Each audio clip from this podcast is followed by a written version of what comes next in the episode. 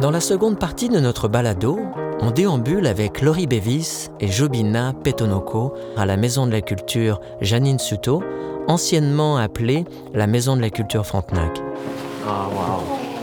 Oh? Oh, yes. Yeah, I liked it there too. I think it's. there. Oh, It looks very comforting. I think. Yes, Yeah. it looks. Oh, it looks lovely. Yeah. Notre enregistrement a eu lieu un peu avant le vernissage de l'exposition collective Initawa, dont Laurie Bevis est la commissaire et à laquelle Jobina Petonokwo participe avec trois autres artistes féminines, soit Anna Klaus, Eruoma Awashish et Kate Anoron du Moulin Bouche. L'exposition explore leurs identités à travers leurs liens avec le territoire, les récits familiaux et leur mémoire. We arrived in uh, the Maison de la Culture Janine Sutto. There's a beautiful show, and it was curated by Lori. And um, Jobena, do you want to present you to present yourself? Yeah, uh, Kwe, Jobena Petonoquot Nindiginakas. Hi, my name is Jobena Petonoquot, and I'm from, I'm Algonquin. I'm from the Kitigan Zibi Reserve in uh, the Outaouais, located in Quebec. Um, I'm currently pursuing my uh, MFA in Fibers and Material Practices at Concordia University and I'm one of the fortunate artists to be part of the Initawà exhibition curated by Lori Beavis at the Maison de la Culture, Janine Sutto. So, Lori, do you want to introduce yourself too? Sure. Ani, Lori Beavis, Indigenous Cause, Pemadashka Tewang, Shi Ngojuan, Indojba, and Bawishishiki Ndodum. Hello, my name is Lori Beavis.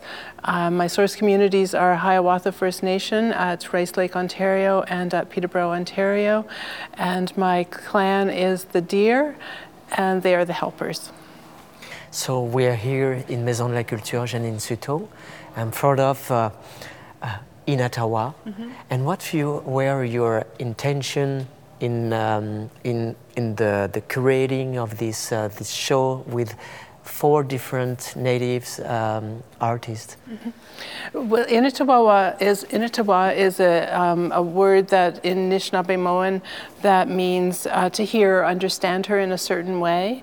And when I um, asked the four different women to, um, to, to, to come into this exhibition, um, it was really as I sort of thought through it um, after after sort of making you know because they were friends mostly and so it was like you know let's let's do this together. And but also each of them each of the four women come to their cultural identity and, and and also to their art practice in a different way. And so it and and that also speaks a lot to to the way that they make art and to the work that they actually make as well. So i really you know and and th- this this exhibition has actually now this is its fourth space that it's been in since June of 2022. So it's and it's always been a little bit different each time in terms of the placement and the way that we set the work up in conversation with one another as well. And um, and then Jobena, we put in a new piece because we were a little overwhelmed by how enormous the space is, and this time around. But it's always been really interesting to sort of see how it fits into a new space, how um, it changes the dynamic a little bit also, and um, and just just sort of working with in different texts and different uh, directors, and it's just it's just been really really a rich experience. So. And around us, there is many different artworks. We cannot describe uh, all the artworks, but uh, for sure, I would love to have explanation and a uh, description of your uh, your installation.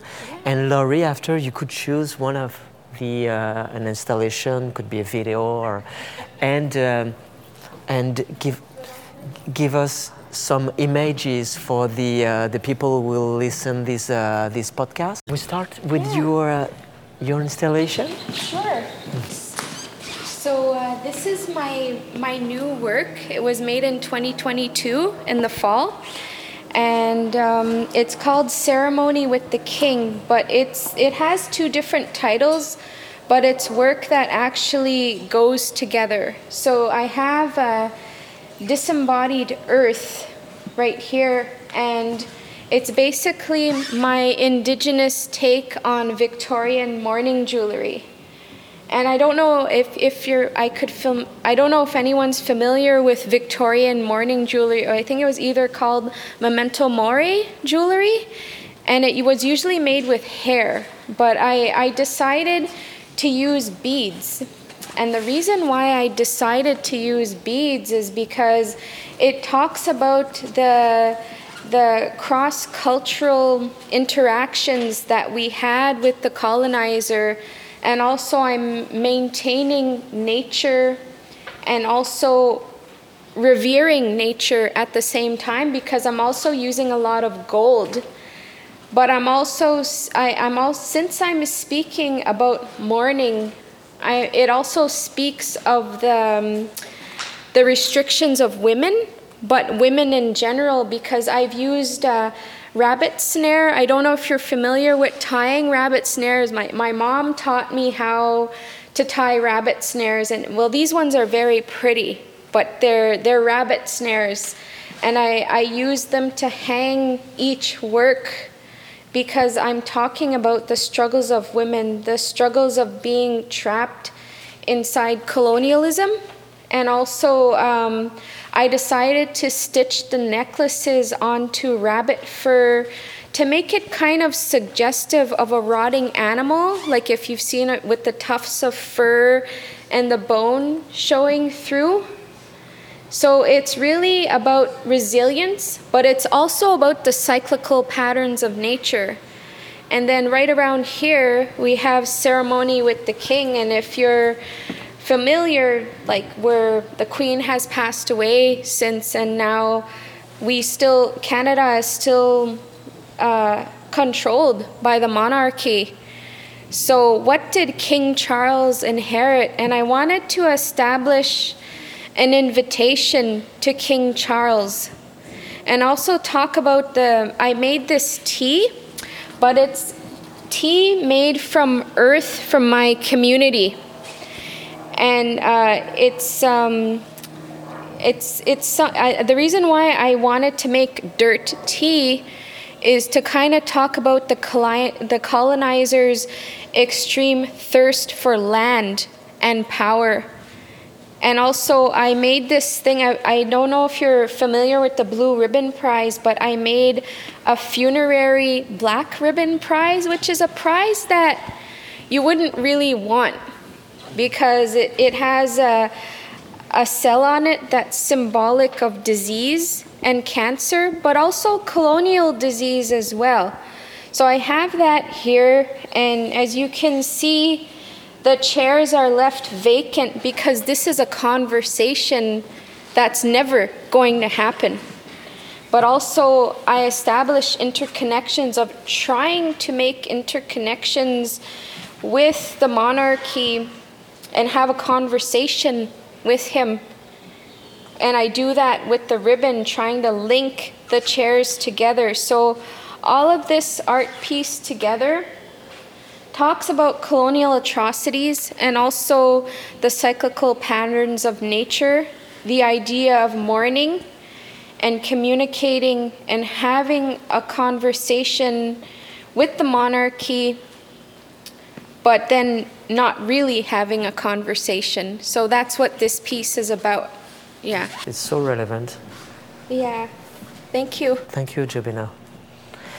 Lori, do you want to select one of the artwork? There's so many. I know it's uh, it's very hard to select one of them. Yes, because they've also all, all, gotten to be like really good friends uh, uh, as well. Um, let's let's go and look at the video that's on the, projected on the wall here, though.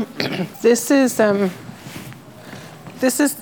Uh, this is uh, called Repeat Along the Border, and it's a, a work by Hannah, Hannah Claus. And it's um, in all of the video works in the exhibition the, um, there's no dialogue, and the, and the, the sound that, that, that we have is often quite subtle. And now we're, we're actually hearing the the airplane taking off as well. But th- this is um, it's it's it, I I wanted this to be the, the iconic piece, the the, the, the the, was sort of the identifier of the exhibition, just because it's the way that um, it speaks very much to um, sort of sight and sound, and the way that Hannah works also, and putting things into relationship with one another. Um, also, sort of there's a sort of gentleness and a, and a slowness to the way that she works as well, and so it really comes through in the way that the video is. Um, sort of built and developed. Um, you can also the way that she wants them put onto the onto the wall, as well as that the viewer can like walk into the frame and you you actually are in in the work itself also. And I think that's really interesting, and um, and then it's also um, with the sound when it comes, there's the combination of birdsong and uh, children's voices and, and laughter, and then also the the planes that you hear are um, because she went to Tyendinaga. Hannah's a member of Tyendinaga, a citizen of Tyendinaga First Nation, which is a Kanien'kehá:ka Nation in Ontario, just off the uh, 401, um, and. Uh, so she's and but she's also um, English heritage as well. So so for her, it's it's bringing those things together as well. It's also part of her her way of being in the world. And so so I think the fact that Tyendinaga is beside a little English town called Trenton, where there's this Air Force base and things like that, and then that the sound of that is all coming together as well. The children on the reserve as well as the sound of the plane. So there's just this sort of nice sort of melding of things and bringing bringing things and the fact that we can, as viewers, can walk into the space and be in the work as well. So there's there's all those sort of layers of relationships that are happening, and and that that I think for me that's that's where what Hannah is speaking about so much in the work that she creates. Mm, there is so much kindness in the images. Um, it's it's very delicate. We we're touching poetry, mm-hmm. and uh, and she's playing a lot with the elements we, we see the we can feel the wind we see the sky. Mm-hmm. exactly exactly. And, and and then and then sort of old beadwork patterns um, um, worked out and often you see that on on the sort of leggings of and the skirts that Haudenosaunee women wear. So there's and the sort of celestial patterns and that sort of thing too. So it's all built in. Mm-hmm. and we have here a fantastic, fantastic opportunity to bring uh, young people from different communities and to uh, do, do, uh, do, are you working with a uh, different uh, non-profit uh, non-profit organization to, to bring that young young people and to you know to, to, to pass this heritage and to in the good way influence them to say it's possible. You have also the you have the opportunity. Now fundings to help you to, uh, to jump in the uh, uh, in education, in the art field. Do, do you have that? Do you have these kind of stru- structures? Not not, not. At Daphne, we're still, you know, as I said earlier, we we are, we sort of established ourselves right as the pandemic was starting, so that slowed a lot of the things down that we've been doing. Um, certainly, yes, we're, you know, um, any relationship that we can build with a with a CEGEP like Kiuna is there. There's also a, um, and I'm the name of it is slipping by me right now, but I can give it to you later. But there's a there's a group of young Indigenous people that come from the regions of Quebec, and they've come to Mont- they've come to, to, to Daphne every May for the last couple of years, and we've already planned the visit for them for this. So those are, those are sort of like the, the kids that are being introduced to a, to a week of arts programming at different institutions and different spaces, and so that's really lovely. Um, but you know, I think the, the thing about this exhibition and the fact that it's actually been traveling from Maison de Culture across the island um, has been just amazing because these the city of Montreal. You know, they sometimes they don't do a very good job of removing the snow, but they do a great job of like arts and culture and having these in neighborhoods across this city, across this island is just phenomenal. And the number of people that come in to see that have come in to see this exhibition in the different spaces that it's been in has just been amazing. And there are people like who are, you know, um, it was at, in Park Extension the last time around, and there's people there that are learning French as a second language. They're, they're, they're there's school groups, there's youth groups, there's mums and babies, there's, you know, so it's just all kinds of people are coming in and seeing this exhibition and seeing the work and seeing, getting to know these artists and, and what their art practice is and how their sort of cultural identity, you know, comes through in the work that they're creating. I was wondering, uh, um, there's about 60 exhibition places, uh, uh, exhibition run places, centers, yeah. art- artistic centers in Quebec, and uh, none of them is a First Nation organization. How do you explain this? Well, it is a, it is a difficult thing to understand and to, to, to sort of come to grips with why there's never been another uh, Indigenous Artist Run Center started.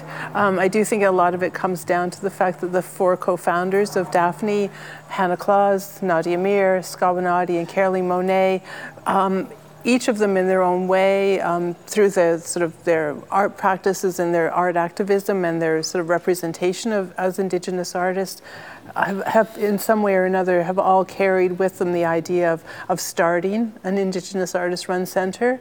And, um, and I think that, you know, the moment was right in 2017 when they just sort of seemed to organically come together. They had all been friends and known each other in different ways across time. Excuse me. So, so coming together in 2017 and, and actually sort of starting to talk about this, the, the, the timing was really, really good in terms of um, it was Canada's 150, and you know there was the recognition, all this, all this sort of like you know the the the ce- celebrations and the planning and all that was going into all of these events that were going to happen across the country, and then suddenly it was like, oh, maybe the indigenous people of this country are not actually going to feel that this is a celebratory thing. And so so so then there needed to come to an understanding that there was another there was going to be another way there was going to be another story that could be told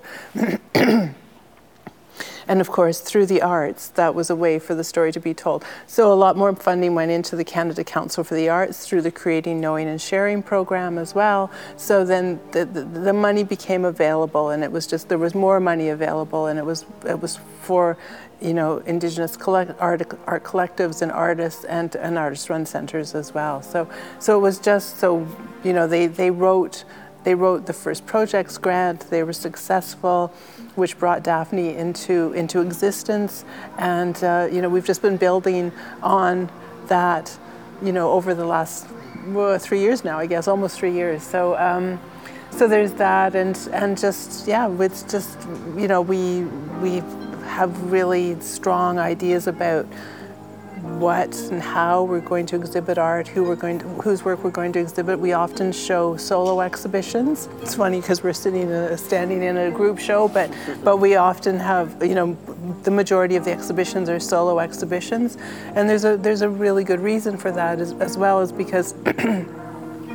Indigenous artists and women artists, queer artists are usually still much less likely to get a solo exhibition, and so it, and, and it's also a solo exhibition is a, you know uh, no matter what stage of an artist's career they're at, it's it's a really good marker for where they are and where they're going to go because often people you know, sort of think about what they're going to put into the show. They may have, you know, in our very first exhibition, we had such a great lead time, time that the artist whose first was the first exhibition that we had in the Daphne space, he made a completely new body of work for the for that exhibition, and it was a really important and really good moment for that artist, uh, Teharihulen, uh, Wendat artist from Wendake, and he he made art that, that he'd been thinking about for a really long time, and it's now in, in sort of it's put it, put him into a new momentum as well in the in the in the year and a half since that show. So so it's just there's really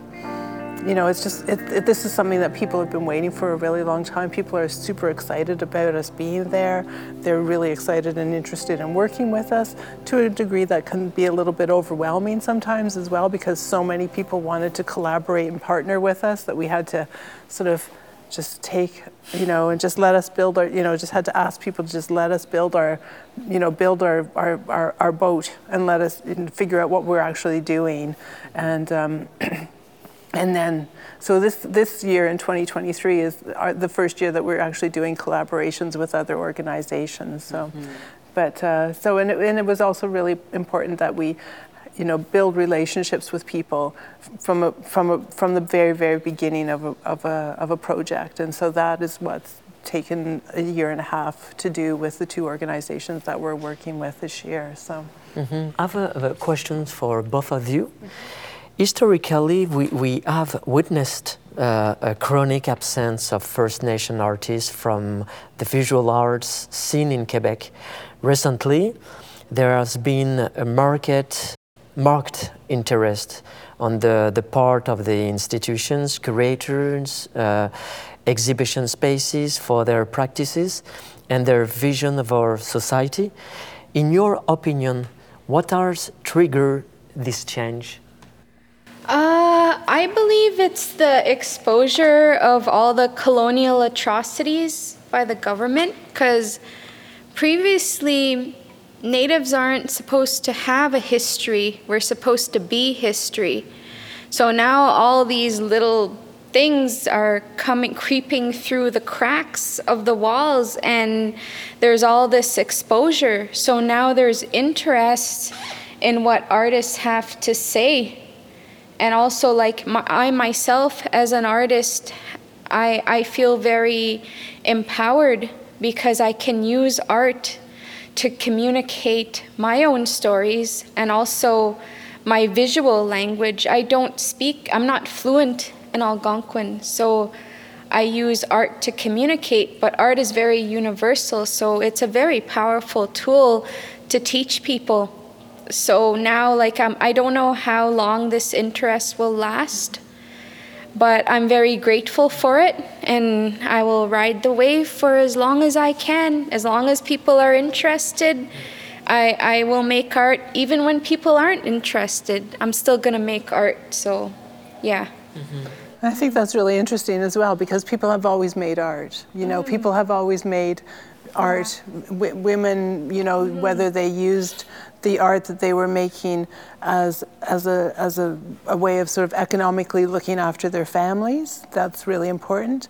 Um, and there's a, there's a great history of that. So, often that work has been uh, downgraded as, as, you know as merely as craft or as souvenir items and things like that. But there is an integrity to to that work as well. Um, and I just also think in, in terms of contemporary practice, the work is just so phenomenally interesting. It is so beautiful. It's so diverse. People are doing amazing work, and it's you know I think that that is what is you know yes there's a sort of bandwagon but it's also just simply that the curators can't really ignore you know uh, you know think about um, Beat Nation, a little exhibition that began at the Grunt Gallery in like 2004 five or seven or something like that. And it just traveled across the country and it got a little bit bigger and a little bit bigger. And then it finally landed at the Musée d'Art Contemporain in Montreal. And it was like walking in there and seeing you know Maria Hupfield and the jingle dress things that she was doing and the and um, Sheena Reese and Skeena Reece and all of the different, but so much work. It's just, um, it was just phenomenal to see that and, and to have that culture sort of come forward in that way. And then the, the you know, the, the, the um, every five years, Sakahàn and Abadakone at the National Gallery has made a huge, huge difference as well. And that's also making people recognize that there are indigenous nations all across the world and in different, you know, different, different countries around the world. And so bringing that work to to Ottawa and into the National Gallery every sort of it's supposed to be every five years, sort of every kind of every five years. Um, but the work that's being seen in, in, in that exhibition is just is amazing. It's just you know it's diverse, it's it's fun, it's it's serious, it's heartbreaking. It's got you know it's just there's there's just so much to see and to learn from the work that Indigenous people are doing in their in terms of their art practices at this time. There are re relatively few First Nation artists uh, or professionals in Quebec compared to other origins represented in collection, exhibitions, curator, or other decision makers in contemporary art world. What would what would be the means to widen the, the pool of creators and art professionals in Quebec and in Canada?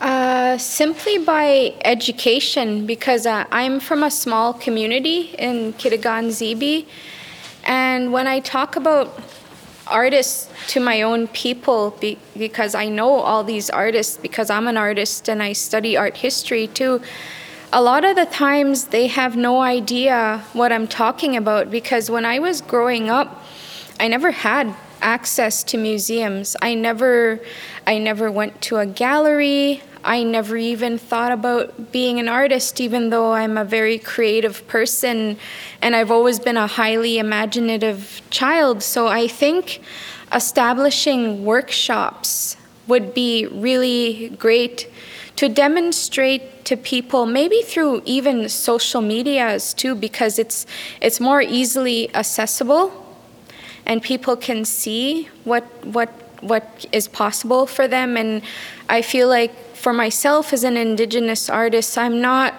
an ambassador, but I'm also showing my work to, to show people what's possible. So I think it's just a matter of time. Yeah. Um, but I think that there's people are working as artists in communities all over the province. We're we're in such an enormous province. We are, there are 11 nations. There's so many different mm-hmm. communities across. I think there are people working in those communities we just maybe don't aren't hearing about them because we're like Montreal centric. You know, that's just because that's where we are. We, we know what's happening here, but we don't necessarily know what's happening further away. Mm-hmm. Um, there's also, you know, the, the, you think about the, the communities that have cultural centers on on land on the territory that often makes a big difference in terms of people, you know, having a recognition that other people within their community are making work and that therefore they, that they could be making art as well. The internet has been amazing and, and a, an amazing tool for um, people in communities that are spread out across this province because it brings, it's a, it's a way to bring people together because you can see what somebody is doing in a Cree community far in the north um, and what somebody, what Jobena is doing here in Montreal or when she was in Zibi. So there's there's that is a that is sort of a way in which people are learning and moving forward as well in terms of their understanding about their own practice as artists. The, the, three levels of a government um, in Canada have released historic amounts of money to develop the, the network and opportunities for First Nation professionals. In your experience, is the right way to proceed? I don't really know what you what you want to. do. because they, are giving huge amount of money, mm-hmm. and uh, do you think it's it's it's the right way to um, to do it? Well, unfortunately, the, that's probably the only way to do it because you know they've, they've, they've people sort of putting sort of the historic way that, that people were put onto onto reserve lands. Mm-hmm. and they were isolated and they you know people were you know became very sick. There was disease there was starvation. The housing has very, been very poor. There's been the ongoing issue with with you know water and clean water and access to that. So there's you know and it often it just does come down to money. You know, I, I don't, I can't really speak to this because I don't, my knowledge level is not really fantastic, but but I do just think that, that the, the, the one way that they're going to be able to fix things is by putting the infrastructure in, and they have to do that through money. And then they have to make sure that there's schools, they have to make sure that there's good housing. All of that stuff has to come through through the money and and and sort of financing those things. And that's you know that's really that's the reparation that needs to be done. And you know they it, it happens, but it's it's you know it's still not to a degree that, that it could be and should be perhaps. Mm-hmm, mm-hmm. You think about all the reaping of the natural resources across this country and how the government's profited from that for, for centuries now. Mm. Each artist who exhibits uh, at uh, Daphne, uh, Daphne Center receives a, a, fee, but we know that the creators often live below the, the poverty line. How can we remedy, remedy this situation? well, yeah, just by we do, I guess I can only speak from the standpoint of Daphne, is that we do recognize that artists aren't paid enough. They, they often are not, they don't have a, a living you know, wage over, their, over the course of a year. Um, Daphne does, we, we follow the car fee, CARFAC fee schedule. We pay above the CARFAC fee schedule for the, you know, because it raises itself a little bit every year. Um, you know, as, a, as one single small organization, you know, we, we do, if we ever get an opportunity, and we haven't yet, but if we ever get an opportunity to, to sort of talk to, you know, the arts funders, we can, you know, we certainly um, would, would, would do that and would advocate. Um, I'm on the Indigenous Curatorial Collective's uh, uh, uh, board of directors, and I just wrote a letter to the Ontario Arts Council as, as the treasurer of the, of the ICCA to say, please don't cut the, the arts in Ontario. But, but I haven't had a chance to do that here in Quebec yet. But, but that's sort of that, that advocacy work is something that, that, you know, I suppose we could move towards and take on. Um, you know, the thing is about Daphne is we're still a very young organization, and we, you know, I, I'm the only full-time employee. We have, you know, we have somebody who works, does our social media for a few hours a week, and then we've got two wonderful interns who are like the next generation and i'm like priming them to like take over my job um, uh, so so you know it's just it's, it's just and it's also talking to the arts council about making sure that people in the, who are the cultural workers get paid well because it's you know it's a very demanding job to to run an arts organ an indigenous arts organization. Um, and it's because there are so many demands upon you know your time and, and what mm-hmm. people want you to do and how they want you to represent. And so um, so yeah, we, we're advocating and asking the Arts Council to recognize that, that people need to be well paid for the work that they're doing. My last question is for you too. what, what are your aspirations concerning your profession and the evolution of the art world? Well, um, my aspirations as an, for me, being an artist is not a job in the sense that I'm practicing my culture and I'm telling my stories. And I did, before I started school, I, I did have a job and I was making art for the Ottawa Art Gallery. I, I promised them all this new art and I was working by night, but it's just because I'm so passionate about it. So I think as an artist, you can sustain yourself. And I like to do multiple things. I'm not a one trick pony. I, I like having a job and I like making art. So I think there's a nice balance for me to do both at the same time. And I, I would love to be an educator and I still want to make art. So that, that's why I'm, I'm, do, I'm doing the MFA program right now. Yeah. Mm-hmm. I, and I just think my aspiration is is to just you know keep encouraging the next generation of artists and, and cultural workers to just you know come into the field and stay with it. Um, that's really important. And for me as a curator, you know the the ongoing my my reason for doing this work is because I really want people to be able to tell their own stories. I really want people to be able to represent themselves in a way that, that feels true to who they are and, and their own understanding of indigenous being an indigenous person and their own indigeneity.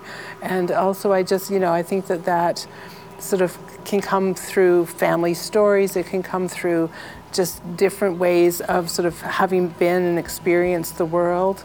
And um, you know it just i just feel really happy to be able to keep telling helping people tell their stories in the context of exhibitions and I thank you a lot, Lori, Jobena, uh, for your great generosity and, uh, and for having enlightened, enlightened me in these numerous aspects uh, which are unfortunately still too little known.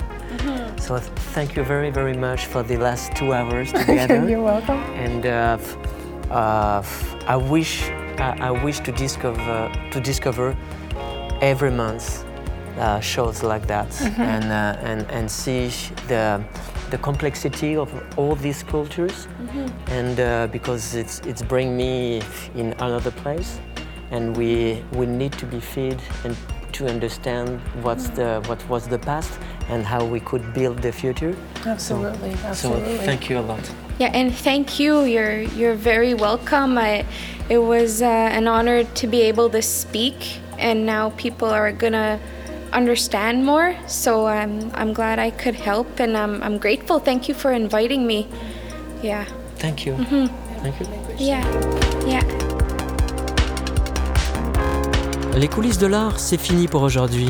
On se retrouve pour un prochain épisode. Ce podcast n'aurait pas été possible sans la collaboration précieuse de Sandra Saint-Hilaire, Thomas Floquet, Mathis Gagenard, Emma Sanson, Mylène Jérémy et Étienne Legast.